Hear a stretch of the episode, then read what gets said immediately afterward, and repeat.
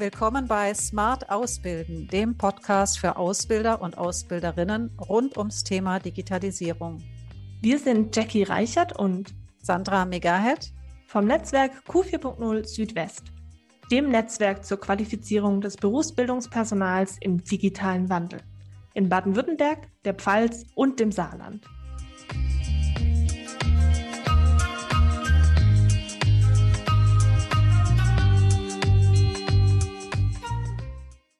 Der digitale Wandel hält Einzug in allen Lebensbereichen und auch die Ausbilder und die Ausbildung steht vor der Herausforderung, wie sie die Ausbildung digital attraktiver gestalten und anreichern können. Dafür bieten wir mit dem Netzwerk Q4.0 auch den Kurs Digitales Ausbilden an. Da soll es genau darum gehen, wie kann ich meine Ausbildung digital attraktiver gestalten, wie bekomme ich mehr Möglichkeiten zur Interaktion in der Ausbildung, wie gestalte ich Remote-Workshops und wie mache ich virtuelle Wissensvermittlung in der Ausbildung. Heute haben wir unseren Gast Michael Zonsius. Er ist Trainer und Referent für genau dieses Thema. Er ist Diplompädagoge, hat eine Ausbildung zum praktischen Betriebswirt absolviert und eine Weiterbildung im Bereich digitale Tools gemacht. Seit 2000 ist er Trainer und Berater mit den den Arbeitsschwerpunkten Teamtrainings und Seminare für die betriebliche Ausbildung. Dazu beschäftigt er sich mit der Entwicklung von Konzepten im Bereich digitale Lernfelder und der Weiterbildung von Trainern. Herzlich willkommen, Michael. Hallo, freue mich, dass wir uns heute unterhalten können. Gleich zum Einstieg. Digitales Ausbilden. Warum braucht es denn überhaupt so ein Training zu dem Thema? Die Frage ist also nicht ohne den Hintergrund Corona zu sehen, finde ich, weil es mhm. hat sich tatsächlich vor dem Hintergrund ähm, der, des vielen Homeoffice oder Homeschooling vieles verändert und ähm, anfangs war für vieles Neuland und es ging darum, tatsächlich mal die digitalen Tools und Möglichkeiten auszutesten. In der Zwischenzeit sind vor allem Auszubildende oft mit einer gewissen Übersättigung ausgestattet durch vielleicht auch nicht so wirklich attraktive Trainings oder Formate im schulischen Lernen, wo es manchmal sehr gut lief, manchmal aber auch weniger gut lief. Und gerade deshalb gilt es darum, in der Ausbildung da auch eine so wie du selber vorher schon sagtest in der Einleitung, ähm, eine attraktive Wissensvermittlung anzustellen oder darzustellen, sodass die Auszubildenden auch mit positiven Erlebnissen im digitalen Setting ähm, weiterleben können oder auf ihren Beruf vorbereitet werden, wo es ja nachher darum geht, viel auch virtuell oder digital unterwegs zu sein und die Chancen zu nutzen. Und viele Auszubildende sehen vor allem auch die Risiken zu sagen, ich bin abgelenkt. Sobald ich ins, ins virtuellen Rahmen komme, werde ich abgelenkt durch meine sozialen Netzwerke. Diese Stärke, die die Auszubildenden auch mitbringen im sozialen Netzwerkbereich und vielen anderen Tools einfach vor den Hintergrund der betrieblichen Ausbildung zu stellen und zu sagen, wir haben da wirklich auch gute Möglichkeiten. Wir haben Lernplattformen, wir haben Tools, wo man Remote-Trainings interaktiv und attraktiv machen kann. Und da heißt es einfach die Ausbilder und die Ausbildungsabteilungen mitzunehmen, um erstens die Tools bereitzustellen und zweitens auch mal das ganze Prozedere darum kennenzulernen, wie äh, mache ich denn tatsächlich Trainings digital interessant, attraktiv und interaktiv. Okay, also dann ist genau das dieser Mehrwert, also einerseits diese Tools kennenzulernen und dann auch das anwenden zu können und direkt attraktiver zu gestalten eben. Genau, und da, da kommt natürlich schnell im betrieblichen Rahmen in die Frage der, der IT, ja, welche Tools sind erlaubt. Ich erlebe dann oft auch die Geschichte, dass so ein Workshop auch diesen Mehrwert hat zu sagen, ja, jenseits von MS Teams, Zoom, WebEx gibt es ähm, in, interessante Möglichkeiten, äh, Dinge mit einzubeziehen, die einem vielleicht sonst gar nicht so bewusst sind. Wenn die IT dann das grüne Licht dazu gibt oder die Betriebe sich dementsprechend darauf drauf einlassen, dann hat jeder Ausbilder auch nochmal einfach ein mehr, mehr Handwerkszeug. Ich sage, im, im präsenten Raum hat man die Pinwand, den Flipchart, hat einen Beamer. Und wenn man so eine Handvoll Arbeitstools hat, die man auch im digitalen Raum nutzen kann und sich damit sicher fühlt, um das geht es vor allem, damit sicher, sich sicher zu fühlen, mhm dann ist ähm, tatsächlich auch ein großer Mehrwert da. Und jetzt aus deiner Erfahrung, du hast ja auch schon einige Ausbilder und Ausbilderinnen kennengelernt. Wo tun die sich da besonders schwer? Was sind so die besonderen Herausforderungen?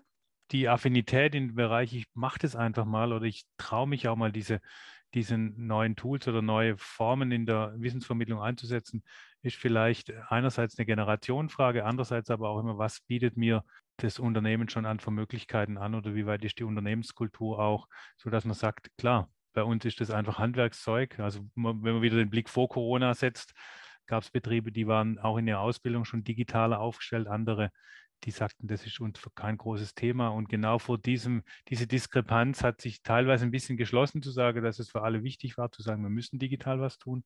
Und dann ist immer die Frage, wer hat sich mit auf die Reise begeben?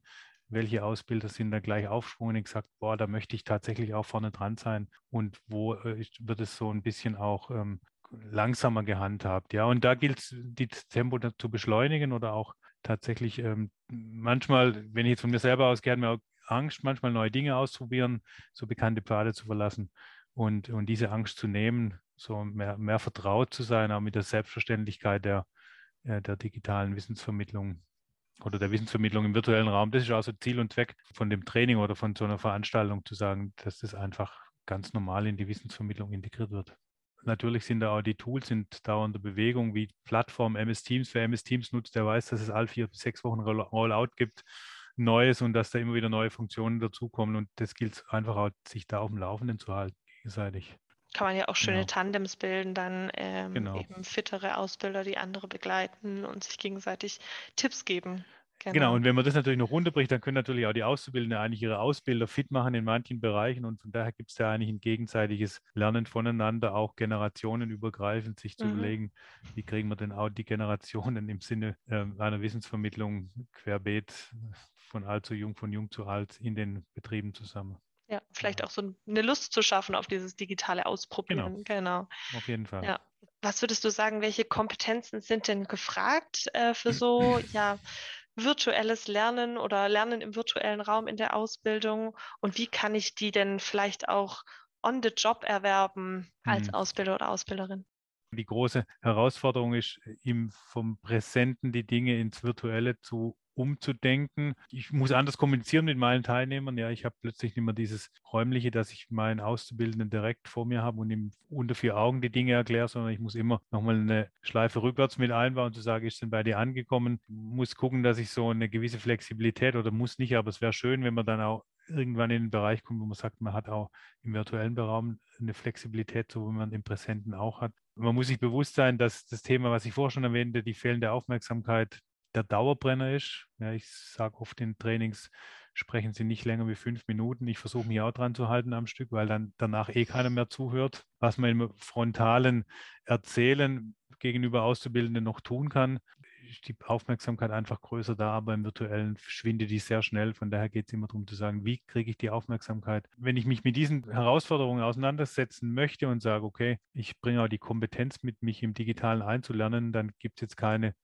Kompetenz, die ich mitbringen muss, außer die mhm. Geschichte, ich möchte mich darauf einlassen. Also letztendlich Offenheit und einfach genau. Neugier und Lernfähigkeit dann da ja. wahrscheinlich einfach mitzubringen. Aber was ich auch rausgehört habe, immer wieder, man braucht dann doch auch ein methodisch-didaktisches Gespür, um vielleicht das ein oder andere Lernsetting ins Virtuelle zu übertragen fängt schon an, spreche ich denn mit, mit lauter offenen Webcams oder spreche ich mit, mit die dunkle Kacheln, wo dann manche auch die Webcams zu haben. Angefangen von diesem methodischen Hintergrund brauche ich dann noch viel mehr eine didaktische ähm, Leitlinie, wo ich mich dran entlanghangle, um, um dann auch zu erkennen, wann ist zu viel, wann muss ich eine mhm. Pause machen, ähm, was kann ich meinen Teilnehmern oder meinen Auszubildenden zumuten und wo muss ich sie vielleicht einfach auch und das noch viel mehr selbst gestalten lassen, weil ich sage, okay, die Freiheiten des Internets sind riesig ähm, und die Gestaltungsmöglichkeiten dementsprechend ähnlich groß. Also dann mal einfach laufen lassen. Aber das setzt so eine gewisse konzeptionelle Vorbereitung voraus, die eigentlich noch viel größer ist wie im präsenten Raum. Und auch ein mhm. größeres Vertrauen dann in die genau. Auszubildenden erfordert auf jeden Fall. Ja. Und da schließt sich dann der Kreis wieder zur IT. Was ist alles offen? Was ist Möglichkeiten? Wo mhm. kann ich mich, wo kann ich mich ausprobieren und wo sind dann vielleicht unsere Auszubildenden auch so weit, dass sie dann ähm, mit dieser Freiheit auch gut umgehen können.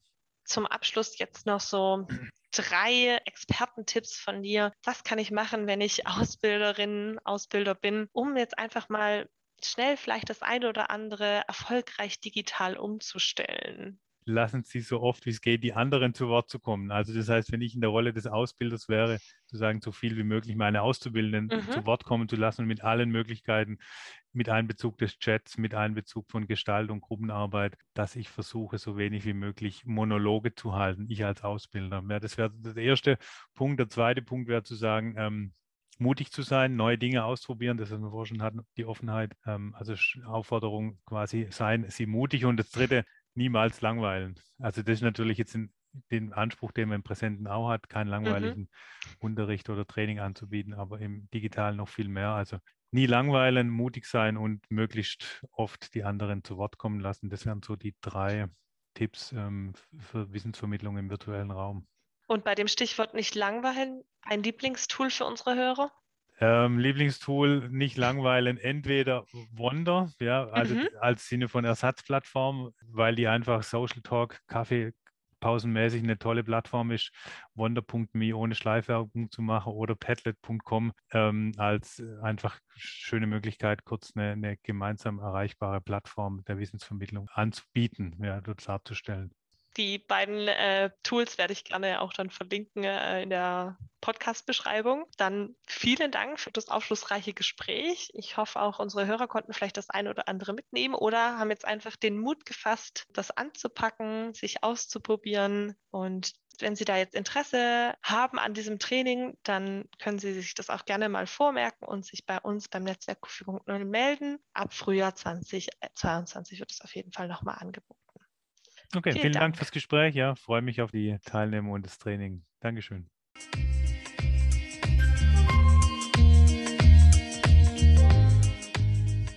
Schön, dass Sie dabei waren.